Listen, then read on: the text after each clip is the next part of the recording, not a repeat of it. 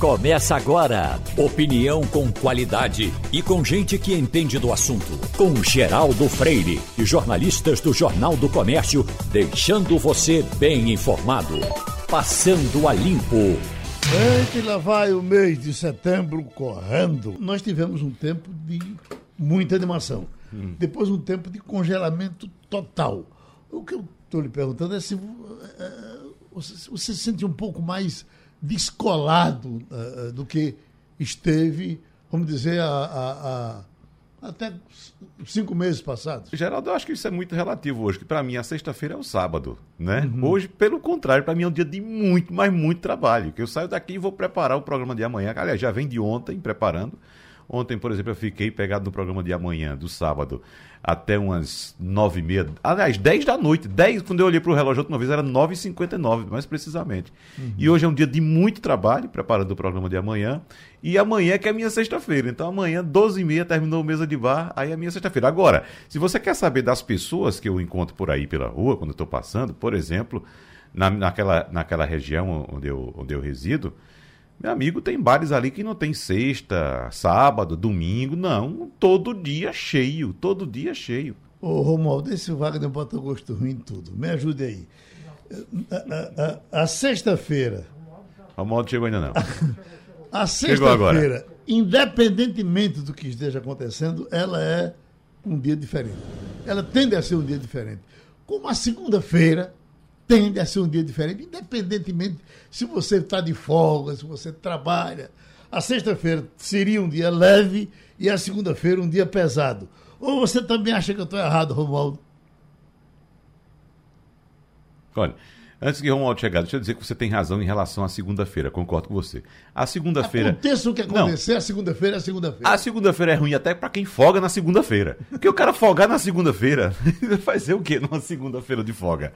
Não é? Segunda-feira, de fato, é, é, difícil. Agora, o que eu quis é, contemporizar com você é que hoje as pessoas têm, de fato, essas diferenças de folgas, né? Uhum. Não, não, não, não somente folga sábado e domingo e feriados, não. Às vezes muda, folga na segunda, folga na terça, folga na quarta, então... Lembrando que ainda tem gente folgando aí por conta do feriado... De 7 de setembro. Da terça-feira. Né? Exatamente. Tá certo. Tem gente folgando Sim. e tem gente folgada. Uhum. O pior são os folgados. Uhum. A esplanada dos ministérios continua fechada. No próximo fim de semana, no próximo dia 12, vai ter um protesto aqui em Brasília do grupo que quer o gritar o fora Bolsonaro.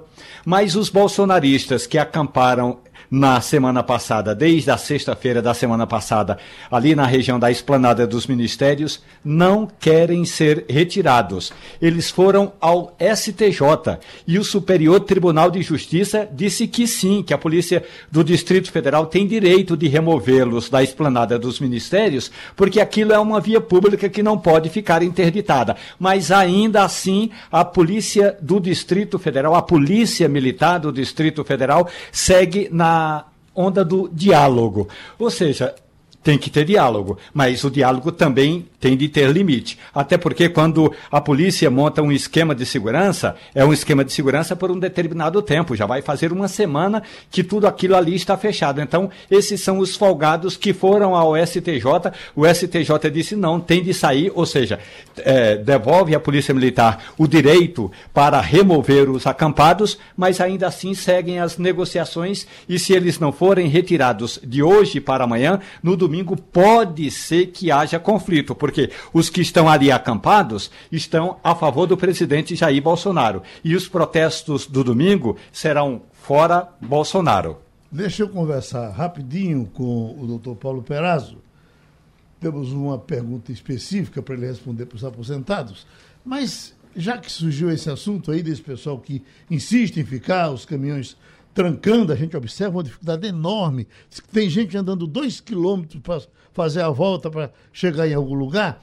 Aí eu pergunto, doutor Paulo Peraz, o senhor que viaja muito pelo, pelo interior, advogando, e que sempre se incomodou com os sem terra, trancando a estrada, eh, foi ou não foi aquilo acontecia? É realmente uma chatice, a gente ficava torcendo que isso parasse, e isso parou por um tempo. Eu lhe pergunto, o que é pior? É ser trancado por um sem terra ou ser trancado por um caminhão? Bom dia, Geraldo. Qualquer um dos dois, Geraldo. É. O, o, trancamento de via pública, ele é um crime que causa milhões de prejuízos. Agora, é invisível. É uma pessoa que perde o médico, é uma pessoa que perde a audiência, é uma, é uma pessoa que perde o, os negócios, ou seja, reverbera naquela pessoa que está é, esperando e reverbera em mais 10 que estavam aguardando em outro lugar e não puderam fazer o serviço. Em um país é, com regras mais duras, protestos se fazem sempre. Isso é direito, é, é a democracia. Agora, protesto fechando rua de forma que viabilize a passagem de pessoas, isso é algo que tem que ser muito bem pensado no Brasil. Virou uma tática é, de pedir é, esse tipo de paralisação por qualquer coisa, a ponto que uma vez eu estava no seu programa de TV e fecharam a Avenida Norte, porque um professor havia sido demitido e os alunos gostavam desse professor, eu tinha sido transferido. Ou seja, a gente vê a, a rua, o palco de manifestação, o palco de protesto, cada um tem o seu protesto, cada um tem sua insatisfação da vida, e aí, na medida em que cada um para a cidade inteira para colocar o seu protesto, aí o protesto perde aquela questão de, de, de, de, ser único, de ser um ato essencial, de ser.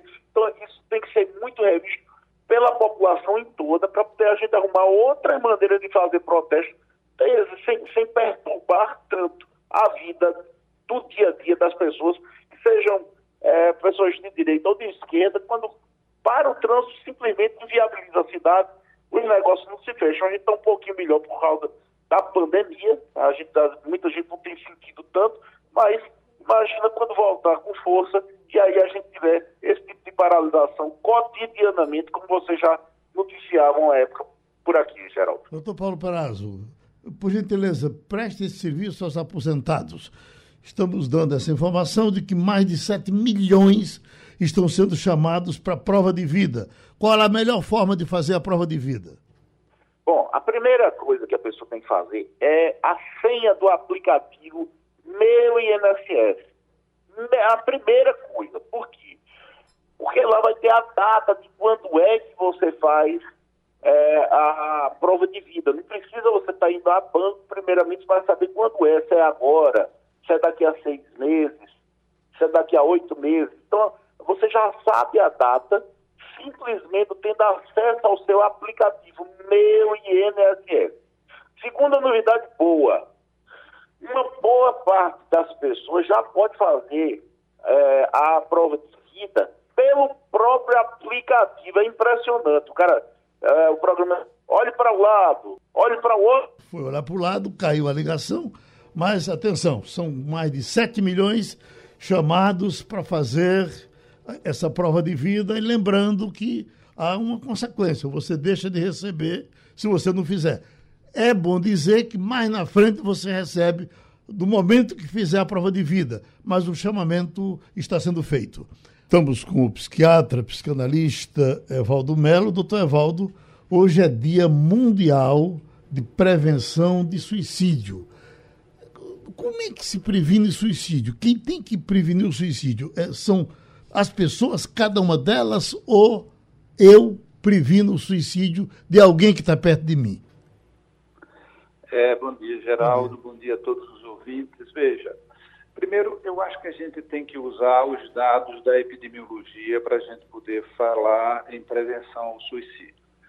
A epidemiologia diz que os dois grupos etários mais vulneráveis ao suicídio neste momento, na contemporaneidade, é o grupo de adolescente e adulto jovem, ou seja, de 17 a 24 anos, e o grupo da faixa etária acima de 60 anos. Então, esta informação epidemiológica é fundamental para que você saiba onde é que a atuação do poder público, onde é a atuação da saúde pública em relação à prevenção deve atuar. Então, a proteção desses dois grupos é fundamental.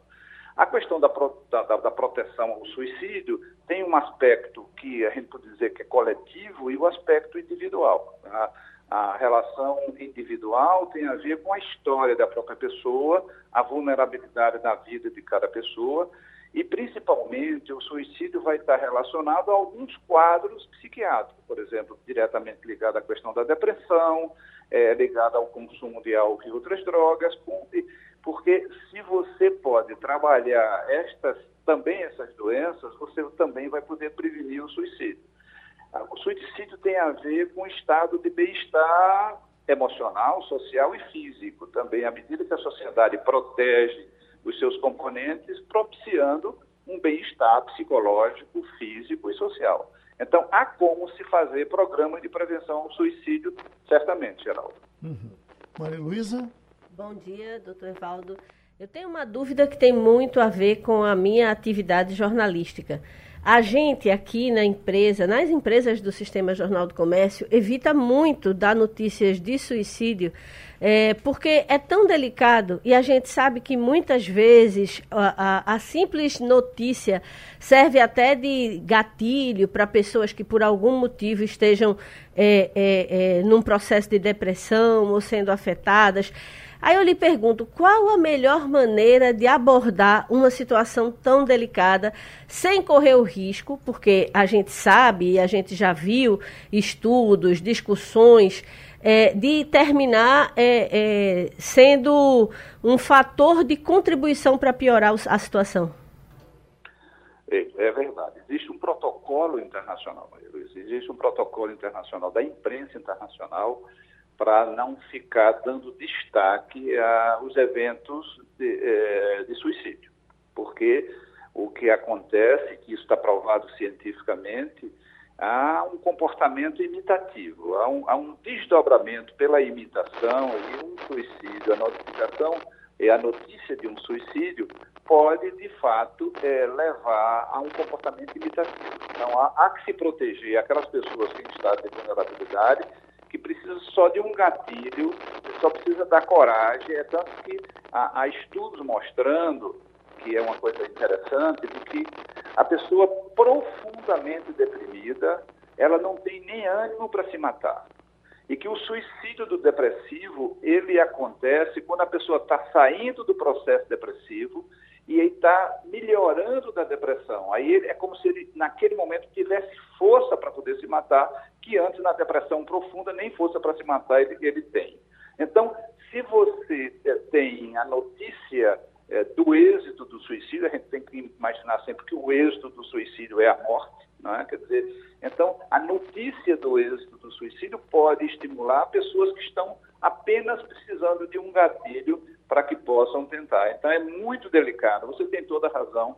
A preocupação da imprensa é uma preocupação pertinente para como é que se noticia um suicídio sem que isso estimule comportamentos imitativos. Você tem toda a razão. A imprensa deve ter o cuidado de falar sobre suicídio exatamente por isso, porque a gente sabe que o comportamento imitativo, o comportamento de manada, o comportamento imitativo, ele é muito presente na sociedade. Para fechar, doutor uh, Evaldo, uh, o senhor falou que uh, a, a, faixa que mais pratica suicídio é a faixa mais jovem. Mas nós temos um exemplo, e o senhor e eu, um amigo meu e seu, de que praticou o suicídio com o medo de envelhecer. Esse medo de envelhecer é, é, é raro nas pessoas a ponto de partir para uma, uma solução drástica dessa? Ou, ou é, é, na proporção de, do que esse nosso amigo pensava? Veja, é, como eu dizia, são dois grupos vulneráveis. O grupo de é, adolescentes e adultos jovens e o grupo acima de 60 anos. Particularmente esse nosso amigo, ele, ele não conseguia conceber a vida depois de 60 anos. Né? E nós, nós o conhecemos bastante e ele, é um, ele era uma pessoa completamente saudável com, com 60 anos. Mas ele determinou que ele não iria dar trabalho a ninguém e que com 60 anos ele se mataria. E aí, veja, aí cria uma obsessão. Eu estou usando um termo é, popular, não quero usar o termo científico, eu quero usar um termo que, que as pessoas entendam. Cria uma obsessão, cria uma determinação psicológica de é, tomar determinada medida e exercer determinada conduta, comportamento. Então, no caso do nosso amigo, o ponto de corte era os 60 anos. Ele achava que a partir daí ia começar a dar trabalho e ele não queria dar trabalho a ninguém ideologicamente ele pensava isso. Agora, evidentemente que a gente sabe que é, o suicídio ele vai contrariar o instinto básico do ser vivo, não é nem do ser humano, do ser vivo que é o instinto de sobrevivência. Você, para poder se matar, você tem que contrariar aquilo que é essencial do ser vivo, da planta, do animal, do homem, que é se manter vivo. É a sobrevivência. Então, sempre que você contraria essa, esse instinto básico da sobrevivência, você está com uma, uma leitura equivocada da realidade. E eu estou tirando de fora alguns países, inclusive alguns países nórdicos, que, que, que, que autoriza o suicídio em casos das pessoas terem uma situação de vida terminal, de intenso sofrimento. Aí a pessoa é autorizada pela própria é, sociedade. Mas não é isso que nós estamos falando. Nós estamos falando uma percepção equivocada da realidade, há uma percepção de uma realidade sem saída, um beco sem saída, e aí a pessoa é, opta por essa, por essa via que é a via de romper com a vida. Por outro lado, eu entendo, eu me lembro muito quando eu estava falando com o pai de, de, de, de, um suicida, e que eu conhecia, que eu tinha atendido fazia tempo, e eu dizia, é, a gente não pode tentar raciocinar sobre o suicídio a partir da nossa percepção da vida. Porque a percepção da vida do suicida é completamente diferente da nossa. E eu queria lhe dizer uma coisa: para ele, a vida era algo insuportável. Insuportável. A pessoa também não entende a dor de algumas pessoas para quem é, a vida é algo insuportável. Então, a gente tem que ter uma coisa coletiva, como a gente está falando da prevenção, e a gente tem que ter sempre uma leitura individual. O que é que representa a vida e o que é que representa o rompimento com a vida para determinada pessoa, naquela circunstância, naquele momento da sua existência. Pronto, a gente ouviu o psiquiatra Evaldo Melo nesse dia de combate ao suicídio. Já estamos com o ex-senador Cristóvão Buarque, ele está em Brasília e vai contribuir com a gente aqui no Passando a Limpo. Tivemos, o senador, 900 mexidas na lei eleitoral, aprovada, uh, concluída na Câmara Federal, vai agora para o Senado e tem muita coisa sendo discutida, inclusive aquela quarentena que iriam cobrar de, de policiais do que mais, Wagner? Policiais, juízes. juízes. Enfim, eram quatro categorias que teriam que dar uma esperadinha para entrar depois, o que parecia ser muito correto, mas isso uh, uh, não foi aprovado assim. Uh, essa quarentena não vai existir. Você vai sair da delegacia direto para a campanha e, nos outros casos, do mesmo jeito. Pergunto, o que, é que o senhor acha desse aspecto especificamente? Desse aspecto especificamente, eu acho um absurdo, porque certas pessoas têm esse privilégio de só decidirem ser candidatos seis meses antes, só escolherem seus, seus partidos seis meses antes. Se os outros têm, o que eu ainda acho muito pouco, digo mais, digo até algo que eu mesmo, como professor universitário a vida toda, me beneficiei. Porque nós, funcionários públicos, podemos ser candidatos com uma licença e continuamos ganhando o nosso salário se os outros cidadãos e cidadãs têm que ficar com seus recursos próprios. Então, é um privilégio. Agora, isso lembra outra coisa tem uma falta de quarentena pior. É a falta de quarentena para fazer a reforma. A reforma tem que ser feita no ano anterior. Tem que ser cinco anos antes, dez anos antes, para que os deputados e senadores não olhassem a, o código eleitoral conforme o seu interesse. Os que votaram nessa reforma, daqui a um ano serão candidatos. Eles deveriam fazer uma reforma não, da qual eles não pudessem se beneficiar. Ou seja, daqui a cinco anos, ou até mesmo daqui a duas, três eleições. O código deveria ter uma permanência. Falta uma quarentena maior, não só um ano, para a reforma. Eu creio que é lamentável que quem faz a reforma faz pensando na sua eleição, e não tem outra, outro jeito. Se é um ano antes, ele está pensando na sua eleição. Não vamos criticar esse fato. Vamos criticar é o fato de que ele pode fazer uma reforma para se beneficiar. Romualdo de Souza. Senador, muito bom dia para o senhor. Aqui em Brasília, é, o senhor está numa região chamada de Asa Norte e eu estou na região sul da cidade, mas o trânsito no centro da capital federal está fechado por causa de protestos. O senhor que já governou o Distrito Federal sabe o que é lidar com protestos, incluindo aí os protestos deste próximo fim de semana. E aí eu pergunto ao senhor, e a tal da liberdade de ir e vir, que se o senhor pegar via, o seu carro agora, eh, não vai poder passar pelo bloqueio na esplanada dos ministérios. O cidadão está perdendo o direito de ir e vir, senador? A democracia é você combinar os interesses de todos, interesses individuais de cada um para todos. As pessoas têm que ter o direito de fazer a manifestação, liberdade fundamental. Agora, de fato, o governo deve organizar de tal maneira que tenha uma faixa livre para os que não querem estar na manifestação e querem passar pelo mesmo lugar. Aí eu acho que é uma falha técnica, falha técnica de como cuidar do trânsito. Falta isso. E muitas vezes se consegue, outras não se consegue. O que eu acho lamentável é que nem se tente fazer isso. É possível sim, e você, Romualdo, conhece bem essa cidade, e até lamento que com a epidemia nunca mais nos vimos nos corredores dessa cidade, que aqui a gente não tem esquinas, mas tem tantos corredores onde nós nos encontramos. Então, é, você sabe que é possível, sim, as avenidas são larguíssimas. E pode-se determinar também onde é a manifestação. Não se pode proibir a manifestação, mas a escolha de onde é o governo que tem a responsabilidade de fazer. É lamentável que o trânsito pare por causa da democracia. Seria absurdo não permitir a manifestação. É preciso organizar a manifestação. Maria Luísa Borges. Bom dia, é, é, senador Cristóvão. É, o senhor teve toda a sua vida política é, dentro da, da, da, do Distrito Federal, quer dizer, a, a, parte mais importante dessa sua vida política como governador, como senador, e com certeza mantém contato e tem acompanhado todo o desenrolar dos acontecimentos.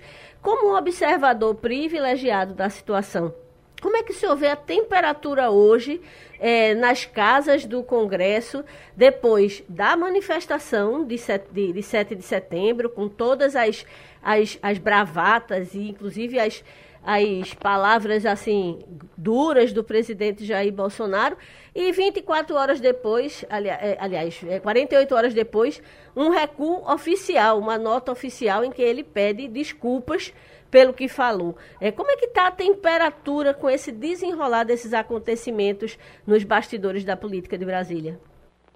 A imensa maioria dos que fazem política não acreditam no, no presidente. Ele diz uma coisa hoje, diz outra coisa amanhã, movido por duas coisas. Uma racional, tática, é um recuo tático.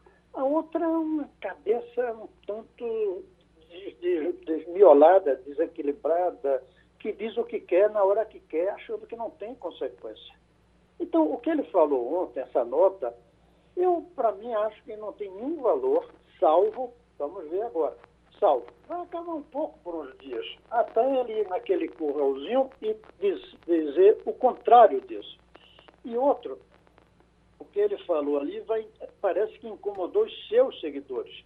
Mas isso, os seguidores voltarão imediatamente quando ele outra vez fizer um discurso contra a vacina, um discurso contra os ministros supremos e volta tudo ao que estava. O que me preocupa é que há algo permanente. Esse algo permanente é que o Bolsonaro percebe o risco de não vencer a eleição próxima e está preparando alguma maneira de impedir que o vencedor tome posse, como fez Trump com aquela aquela ação em Washington.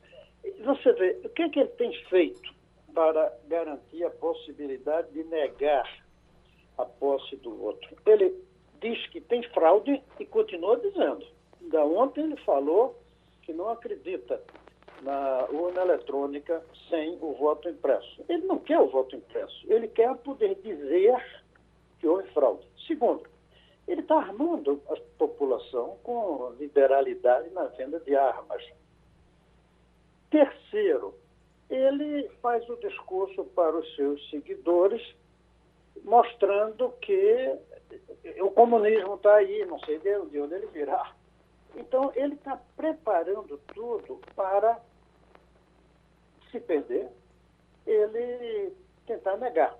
Os milicianos na rua, uma parte das Forças Armadas com ele, polícias também. Agora, o que, é que me preocupa mais que tudo é que as oposições não se unem.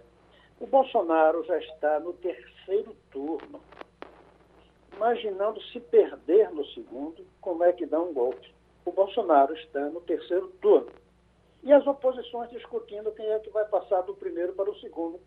Hoje tem seis candidatos lançados, contando um só do PSDB, porque tem dois do PSDB hoje.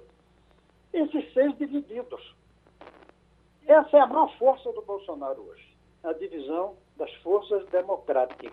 Maior força. Maior força não está nas Forças Armadas, não está nos milicianos, não está nos seguidores dele. A maior força de Bolsonaro, as oposições divididas. Uma grande parte contra o PT, o PT achando que tem que ser do PT o candidato. Essa divisão é que fortalece Bolsonaro. Wagner Gomes. Senador Cristóvão Buarque, um observador amigo nosso, pontuou muito bem, acredito, quando ele disse que Bolsonaro adota táticas de guerrilha, ou seja, dá alguns passos adiante para recuar um, mas manter sempre um passo à frente. E pode ter sido isso que ele promoveu ontem, mais uma vez. Até porque aquela carta que foi divulgada ontem, como sabemos, não foi redigida por ele, e as cabeças sãs de Brasília não acreditam, pelo menos não conheço nenhuma, não acreditam em uma linha daquilo que foi escrito e divulgado ontem ao povo brasileiro. Então, é de fato de concordar com o senhor uh, a, o, a possibilidade de alguns desses seguidores do presidente que ontem se demonstraram totalmente decepcionados com o presidente, né? É, é, inclusive xingando o presidente, dizendo que ia queimar a camisa com o nome do presidente e tal. Mas em qualquer momento eles podem recuar e voltar novamente a apoiar o presidente. Mas o que eu pergunto ao senhor é o seguinte: esses apoiadores podem ter esse movimento de pêndulo e, e voltar. Mas enquanto as instituições que ontem respiraram aliviadas, o Congresso, o, judiciário e tantas outras cabeças pensantes respiraram aliviadas, vão ter paciência de aguentar mais alguns arroubos do presidente da República, porque ontem à noite na live ele já voltou a atacar a urna eletrônica novamente, inclusive fazendo piada com o ministro Barroso. Veja bem, é como você tem uma doença, em cima da doença tem uma dor. Se toma um analgésico para dor, é ótimo, alivia, mas não fica curado. Ontem foi um, um, um Tilenol desse da vida, foi um anestésico, que vai durar pouco tempo. Eu temo, inclusive, que os seguidores dele, quando ele fizer outra vez um gesto maluco, para nós, que a gente acha que é maluco, os seguidores vão dizer, tá, é vendo? É um gênio esse Bolsonaro. Ele é um gênio. Ele estica, afrouxou um pouquinho e está aí de volta o nosso capitão. Eu tenho a impressão que ele não vai perder nada entre esses fanáticos. Ele, de certa maneira, demonstrou uma fraqueza. E essa fraqueza pode tranquilizar no sentido de dar força à justiça. Ele mostrou um ponto fraco, que tem que recuar. O recuo não deixa de cobrar um preço. Todo recuo cobra um preço. Então, ele vai pagar um preço pelo recuo, por demonstrar que traiu aos seus seguidores. Eu não sei se vocês viram a gravação de um tal de Zé Trovão, que, que é um seguidor dele, que ele disse, é coisa horrível.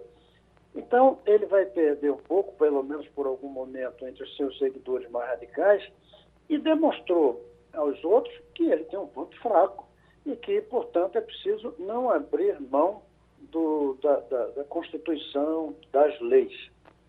Está Eu passando... creio que no fim ele saiu perdendo.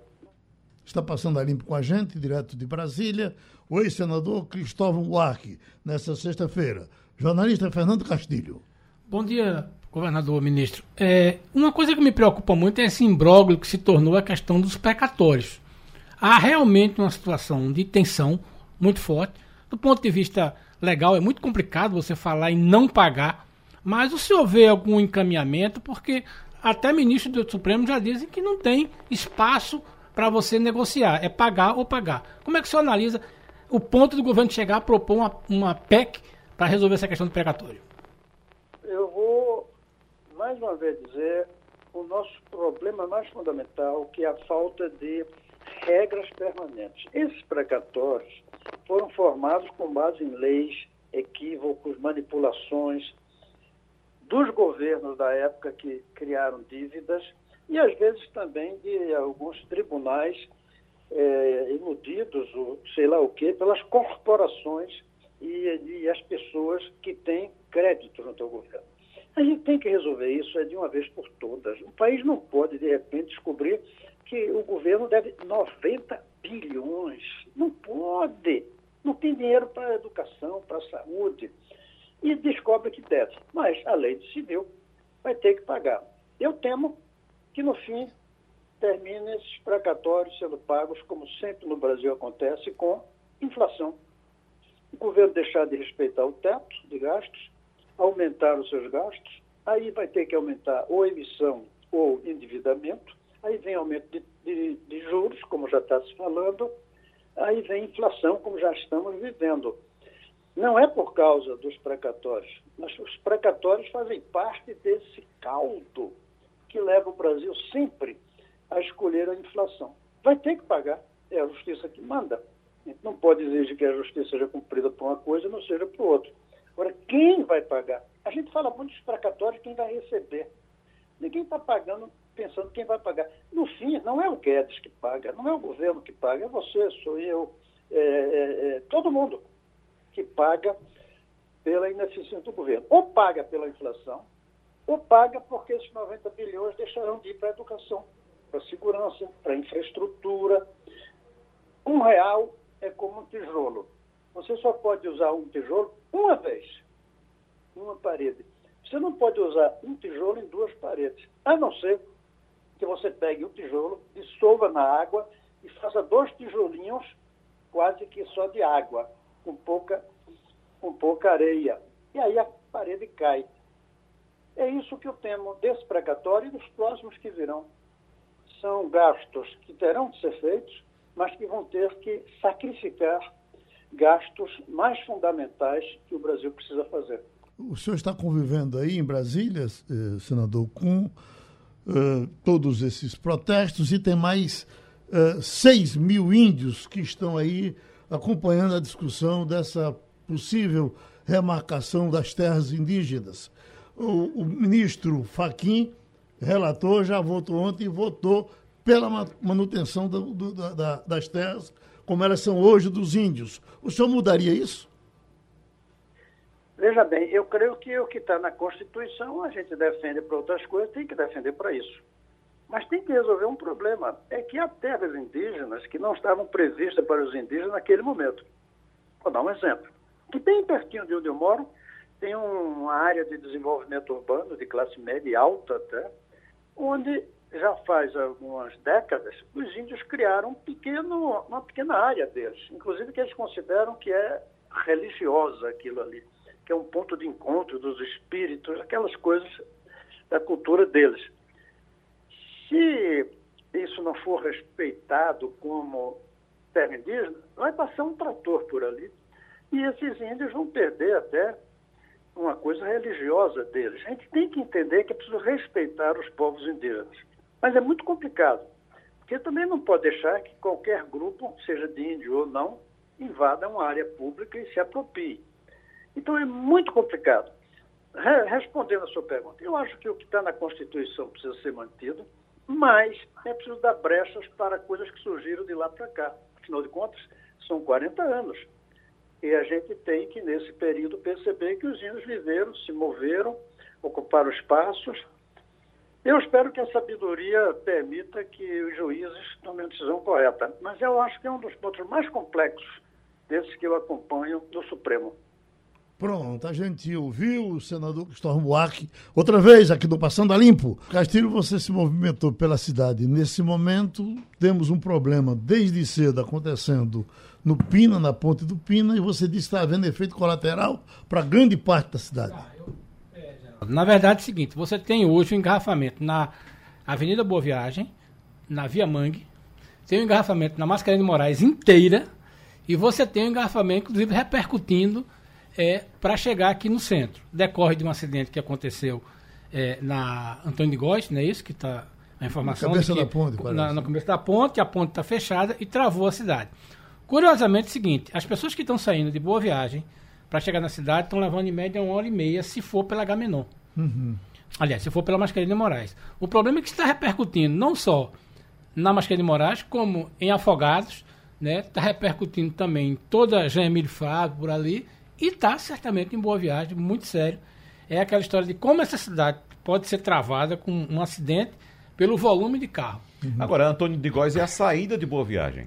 E a entrada, como é que está? Também está a mesma coisa. Também está. Tá uma dificuldade muito grande. Uhum. Então, hoje, para você... Que a entrada é pela Herculano Bandeira. É verdade. Né? E a saída é pelo Antônio é, de Góes. O problema é na ponta do Pina que você está com coisa. Mas o, o reflexo está no complexo todo ali. Então, está uhum. muito difícil você chegar na cidade só mesmo de metrô. Não está passando pelo Antônio de Góis. É. Não é isso? Então tem Consequentemente, você trava a Boa quem Viagem sai, e trava Via Mangue. Quem está saindo de Boa Viagem tem que buscar a saída pela Imbiribeira, portanto. Também está travada porque está totalmente engarrafada, porque todo o tráfego foi jogado para lá e você tem a pressão aí na Jamile Flávio, na, na, na, em Afogados, e você tem um engarrafamento que vai do, do, da divisa com Jaboatão até chegar no Castilho, centro da cidade. Só para avisar, além desse, de todo esse problema que gerou, o acidente que eu vi aqui no site do jc.com.br, ele ocorreu com uma ambulância que saiu da UPA de Jaboatão, socorrendo uma senhora idosa, acompanhada do filho dela e do socorrista.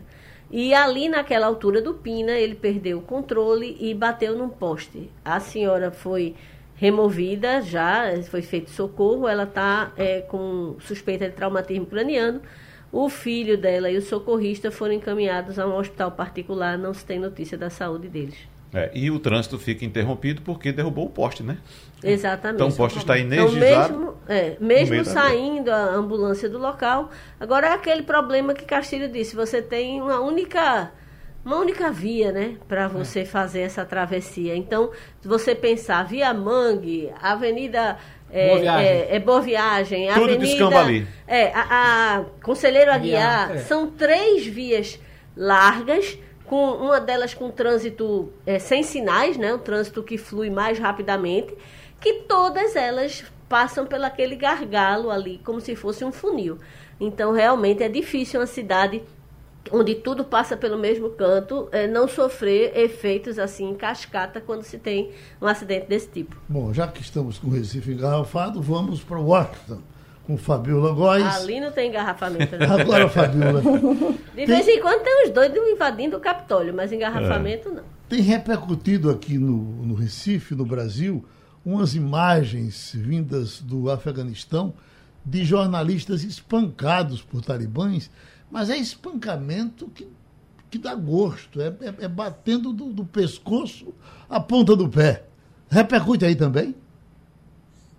Bom dia, Geraldo, bom dia a todos. Repercute muito essa informação aqui desses jornalistas que estão sendo, estão apanhando, né, com aqueles cabos. Os talibãs, eles usam tipo uns chicotes para poder bater nas pessoas. E eles vinham dizendo, né, um discurso de que os jornalistas teriam livre acesso né, às informações, em tese, mas o que a gente está vendo é outra coisa. Eles estão realmente cerceando a liberdade de imprensa, jornalistas americanos de outras áreas, de, outros loca de outras localidades, de outras nacionalidades, e até mesmo os afegãos que estão lá, estão sofrendo com esse tipo de abuso.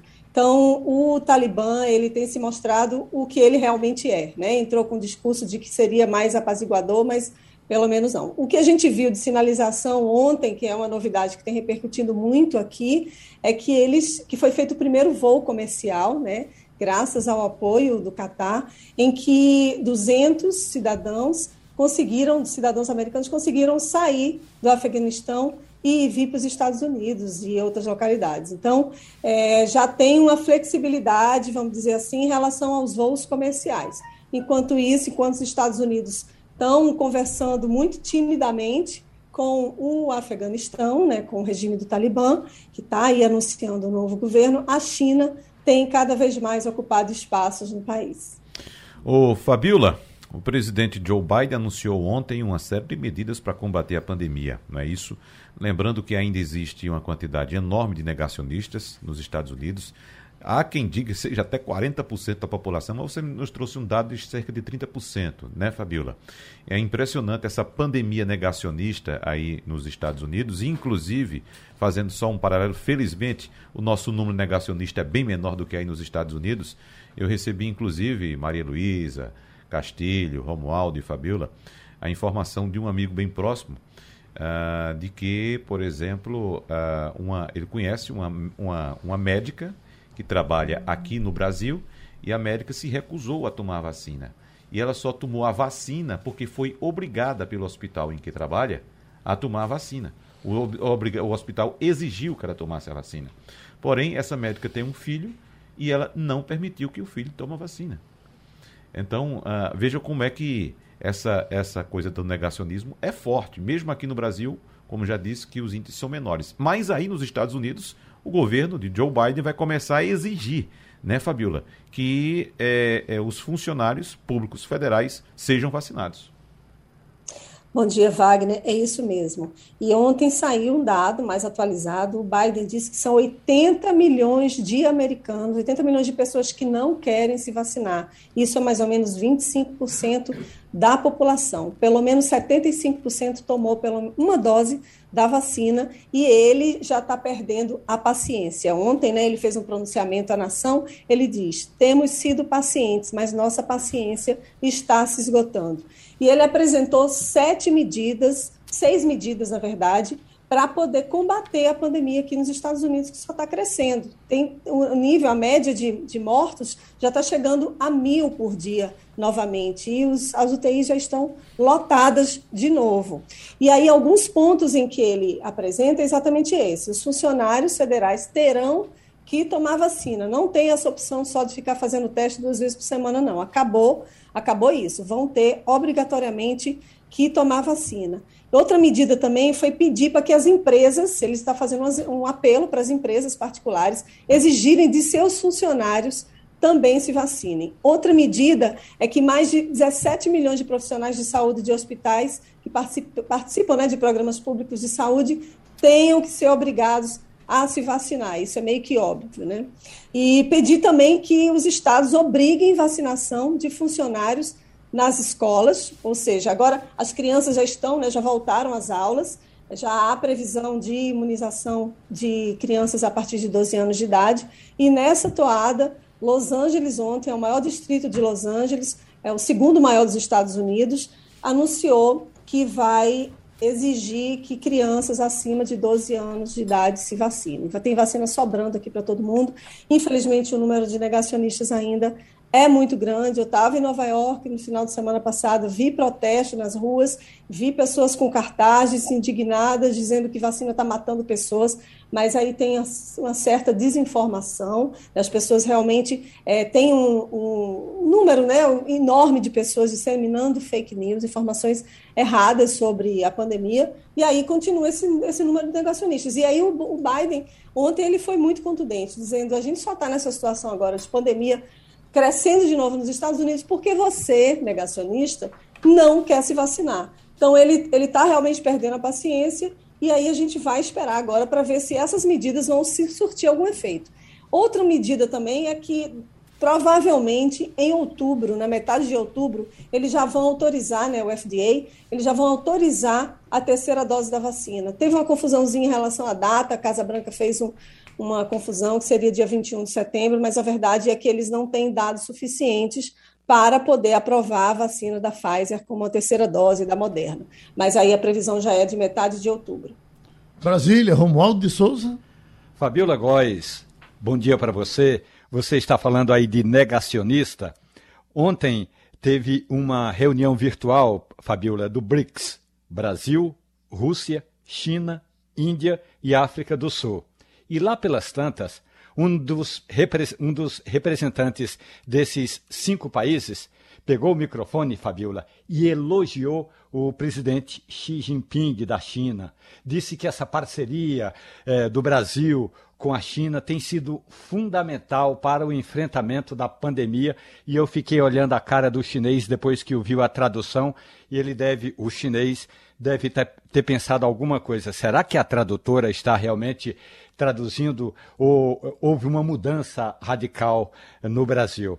O que, na sua avaliação, pode ser feito, Fabiola, inclusive com todo esse é, é, com toda essa pressão do Estado americano para que servidores, funcionários públicos se vacinem e aí tem a campanha de convencimento para que o cidadão americano que trabalha na iniciativa privada, que tem que mandar os moleques para a escola, como é que vai convencer esse povo a se vacinar se tanta gente diz que não é preciso a vacina? Fabiola, a reportagem da Rádio Jornal, acompanhou agora no dia 7 de setembro os protestos no centro da capital federal que você conhece muito bem. Eu não diria que era a maioria, porque não pude contar, mas boa parte dos manifestantes estava sem máscara. Ou seja, ou essa gente tem uma receita que a gente não tem e eles não contaram para nós, ou tem muita gente que ainda está correndo muito risco, Fabíola Góes?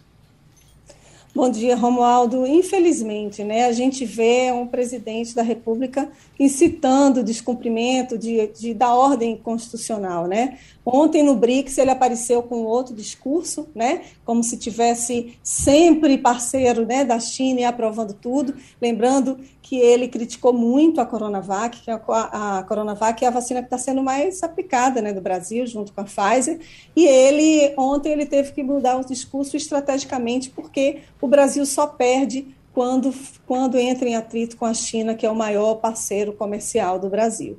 Então, é difícil a gente convencer né, os nossos colegas, os nossos amigos, familiares que ainda resistem, acho que toda, todas as famílias ainda têm os negacionistas, quando um presidente da República se posiciona dessa forma. Né? E ele, ele foi muito infeliz no, nas manifestações de 7 de setembro, teve que recuar, né, como a gente viu, como vocês têm falado aí, sobre essa nota que ele, ele emitiu ontem, né, recuar em relação aos ataques ao Supremo, dizendo que foi no calor das emoções. Mas realmente fica muito difícil para a gente ter, nós como comunicadores, né, jornalistas, convencer a população, porque é a figura de um presidente. Ainda que ele acha, que ele diga que está falando como um, cidadão comum, ele não é um cidadão comum, ele é o presidente da nossa nação. Fernando Castilho. Eu só queria completar, Fabiola, uh, sobre essa questão da vacinação. Aqui no Brasil a gente tem tido um comportamento muito interessante dos jovens, querendo se vacinar e comparecendo na vacinação. Como é esse comportamento nos jovens aí? Porque eu digo jovem, eu digo menos de 18 anos, eu digo adolescentes e pré-adolescentes, eles também estão comparecendo, é uma, uma comparação expressiva, ou eles também estão se recusando a, a se vacinar aí?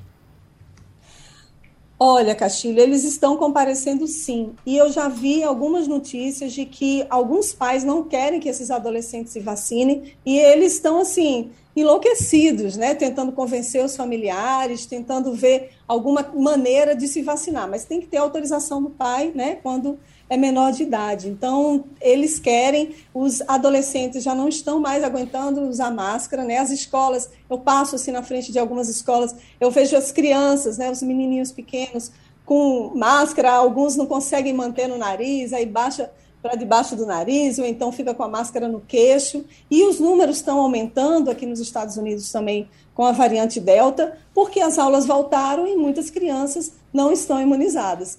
Para você ter ideia, 25% das internações agora já é de criança. Então, já está tendo um grande número de crianças afetadas e, e, e, agravamento da doença, porque não receberam nenhuma dose da vacina, né? Tem também casos de crianças, adolescentes, a partir de 12 anos, tomaram vacina e estão é, ainda hospitalizados também, mas é, um, é muito pequeno, né? Agora, o que se sabe é que os adolescentes eles têm essa, eles têm mais ou menos uma consciência, uma, talvez maior consciência do que os próprios pais. Isso é em geral, né? Aqui nos Estados Unidos e no Brasil também, eles ensinam muito para a gente. Aqui não seria diferente. Eles estão indo sim, eles estão se vacinando sim. Maria Luísa? É, Fabiola, muito bom dia. É, mudando um pouco de assunto, a gente viu que o presidente Joe Biden é, fez visita, né, aquelas regiões mais atingidas pelo furacão, né, Aida, e é, é, ali a região de Nova York, Nova Jersey, a gente teve assim também muitos desabrigados em Louisiana. A questão é, a, a, os Estados Unidos estão lidando com um número grande de mortes por conta da passagem do furacão, mas a temporada de furacão só acaba em novembro, então a possibilidade disso acontecer de novo, ela é real. Que tipo de medidas é, é, preventivas ou que tipo de ações emergenciais é, é o presidente dos Estados Unidos levou para essas pessoas na visita? Bom dia, Maria Luísa. Ele tem anunciado liberação de recursos né, federais para esses estados que estão sendo atingidos. Ele visitou Louisiana, visitou Nova York, New Jersey no final de semana passado e ele viu os, os, estragos provocados, né? Obviamente que a maior parte das pessoas atingidas elas estão em áreas pobres. Eu fiquei numa área lá em Manhattan que eu, eu fiquei quatro dias e eu não vi nenhuma destruição. Eu, achei, eu cheguei lá achando que eu fosse encontrar algum destroço, alguma coisa assim inundada ainda ou quebrada, mas eu não vi em Manhattan. Ou seja, Manhattan estava preparada para o furacão, porque passou o furacão Sandy em 2014. Foram mais, foram alguns bilhões de dólares investidos no saneamento da cidade, né, na rede de esgoto da cidade.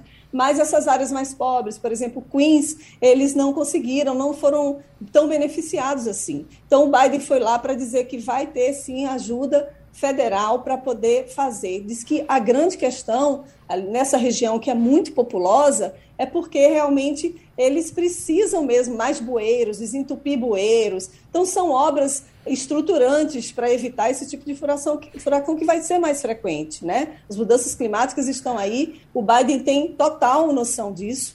E os especialistas falam que outros furacões virão, como você bem falou. Alguém... Novembro, a gente está ainda na época de furacão, pode ser que venha mais por aí. Então, Lusiana, para você ter ideia, ainda tem mais de 50 mil pessoas que estão sem energia elétrica. Você imagina, mais, tem quase 15 dias que o furacão passou por lá e eles ainda não conseguiram restabelecer a energia da região, né? Então, a gente está, assim, tá, o Biden está se esforçando para evitar que isso novamente aconteça, mas é, são bilhões aí previstos para isso, para essas é, reformas. É, uma, uma coisa que me chama a atenção é a quantidade de gente que morreu nos chamados basement, né? É, é, há uma, uma tendência no mercado imobiliário americano das casas, principalmente nos subúrbios, elas terem essa área extra, que é na verdade o subsolo da casa, em que eles alugam muitas vezes para imigrantes, muitas vezes para gente legal.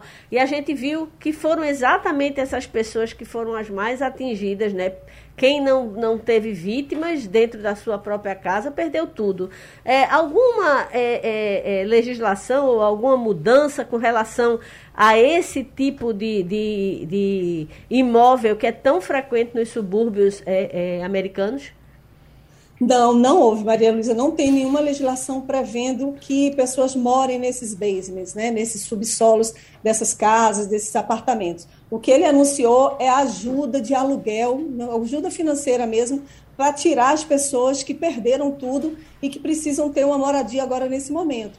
Agora, você bem citou, é uma característica mesmo aqui nos Estados Unidos, mas em Nova York, em áreas mais populosas, porque fica muito caro, é muito caro morar nessa região, né? É o maior é, é, metro quadrado que tem nos Estados Unidos. Então, a, os imigrantes, quando chegam, que eles não querem ficar tão longe, em regiões mais afastadas, eles acabam alugando né, esses basements, esses subsolos, que em geral, eles, esses subsolos, eles servem para guardar máquina de lavar, máquina de, de secar roupa, né? guarda as coisas que você não está utilizando no dia da sua casa, você deixa ali tipo um depósito, um grande depósito. Mas aí está servindo para essas pessoas que não têm condições de pagar aluguéis caros em Nova York e morar ali. Então, teve muita gente que morreu afogada, não teve tempo de ser socorrida porque estava ali nesse basement. Para gente fechar com um assunto ainda ligado à vacina, eu li um trabalho numa revista importante uh, no meio dessa semana sobre uh, como a vacina tem que ser para todo mundo, tem que vacinar 100% das pessoas. Uh, essa revista tratava da, da fobia da agulha. Uh, e, e, e, não é uma coisa tão simples, não, é, não. não é brincadeira, não. Eu, quando via, a televisão explorava muito as pessoas sendo vacinadas. Ainda hoje, né? Pessoal, tem umas senhorinhas, umas velhinhas, aí vem aquela agulha, que é uma agulha enorme, no braço. Eu parei de olhar para aquilo para não ficar com medo de tomar a minha vacina. Tomei sem problema. Mas nós temos, Maria Luísa, é, é, é, eu, por exemplo, tenho o trauma da Sucan. Aqui no Recife muita gente tem, porque a, a nós, uma região muito dada à filariose, e nós tínhamos aqui um guarda, mais antigamente, acho, não sei se Maria Luísa alcançou isso, mas era um guarda que ia na nossa casa e pela boca da noite, é porque o, o, exame é feito a partir das 18 horas. Pronto. Ah, e ele furava o dedo da gente com, com um negócio feito um prego. Não é essa coisa moderna de hoje, não. Era cá.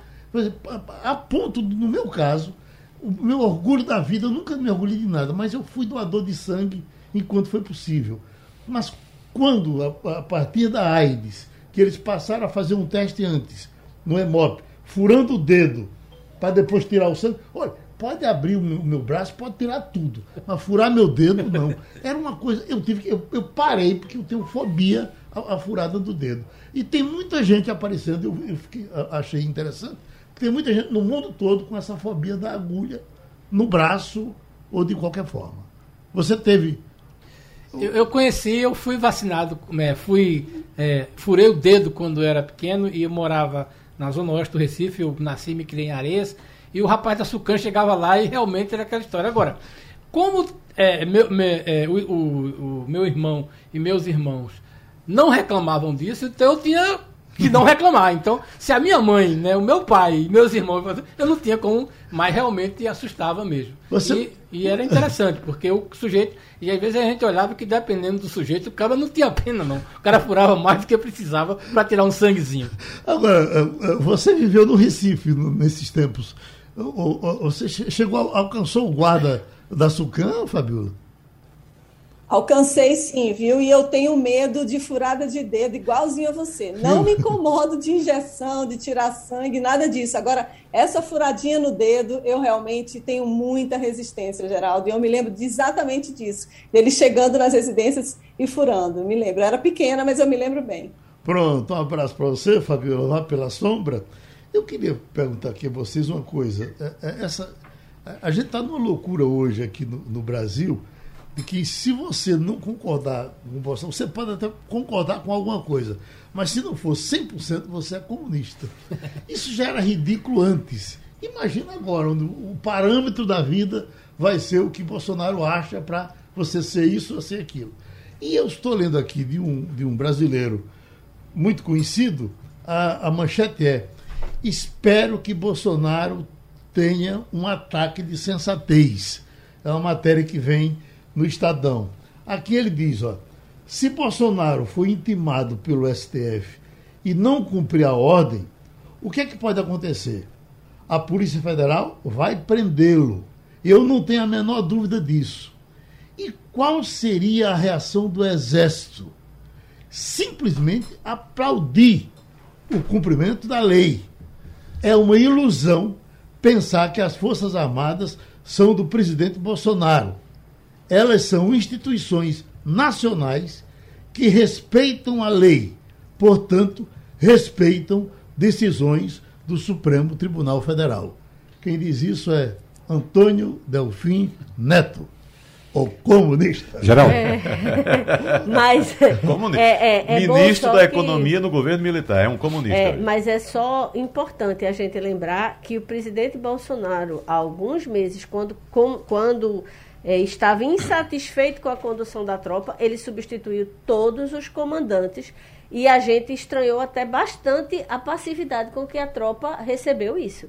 Né? Ele, ele destituiu os comandantes de Marinha, Exército e Aeronáutica e colocou outros no lugar. E, e, realmente, embora esses outros, segundo se disse, eram muito da mesma linha, da, houve uma, é, eu diria, um, uma ação em que, de fato, ele mostrou quem manda aqui sou eu. Pelo menos naquela ocasião passou essa impressão. Ô Maria, mas eu acho que aí também tem que ter uma coisa. Veja bem, os militares são, são legalistas. Né? Veja bem, eles veem na figura do presidente não Jair Bolsonaro, a figura do chefe uhum. do Estado. Então, o chefe do Estado é segundo a Constituição, o comandante em chefe das Forças Armadas. Quando ele toma essa decisão, e isso, embora haja os motivos subjetivos de, de, de discordância, né, ele não está substituindo um general por um civil. Ele está substituindo um general por um almirante, por um brigadeiro, tudo. Então, eles vêm dessa forma.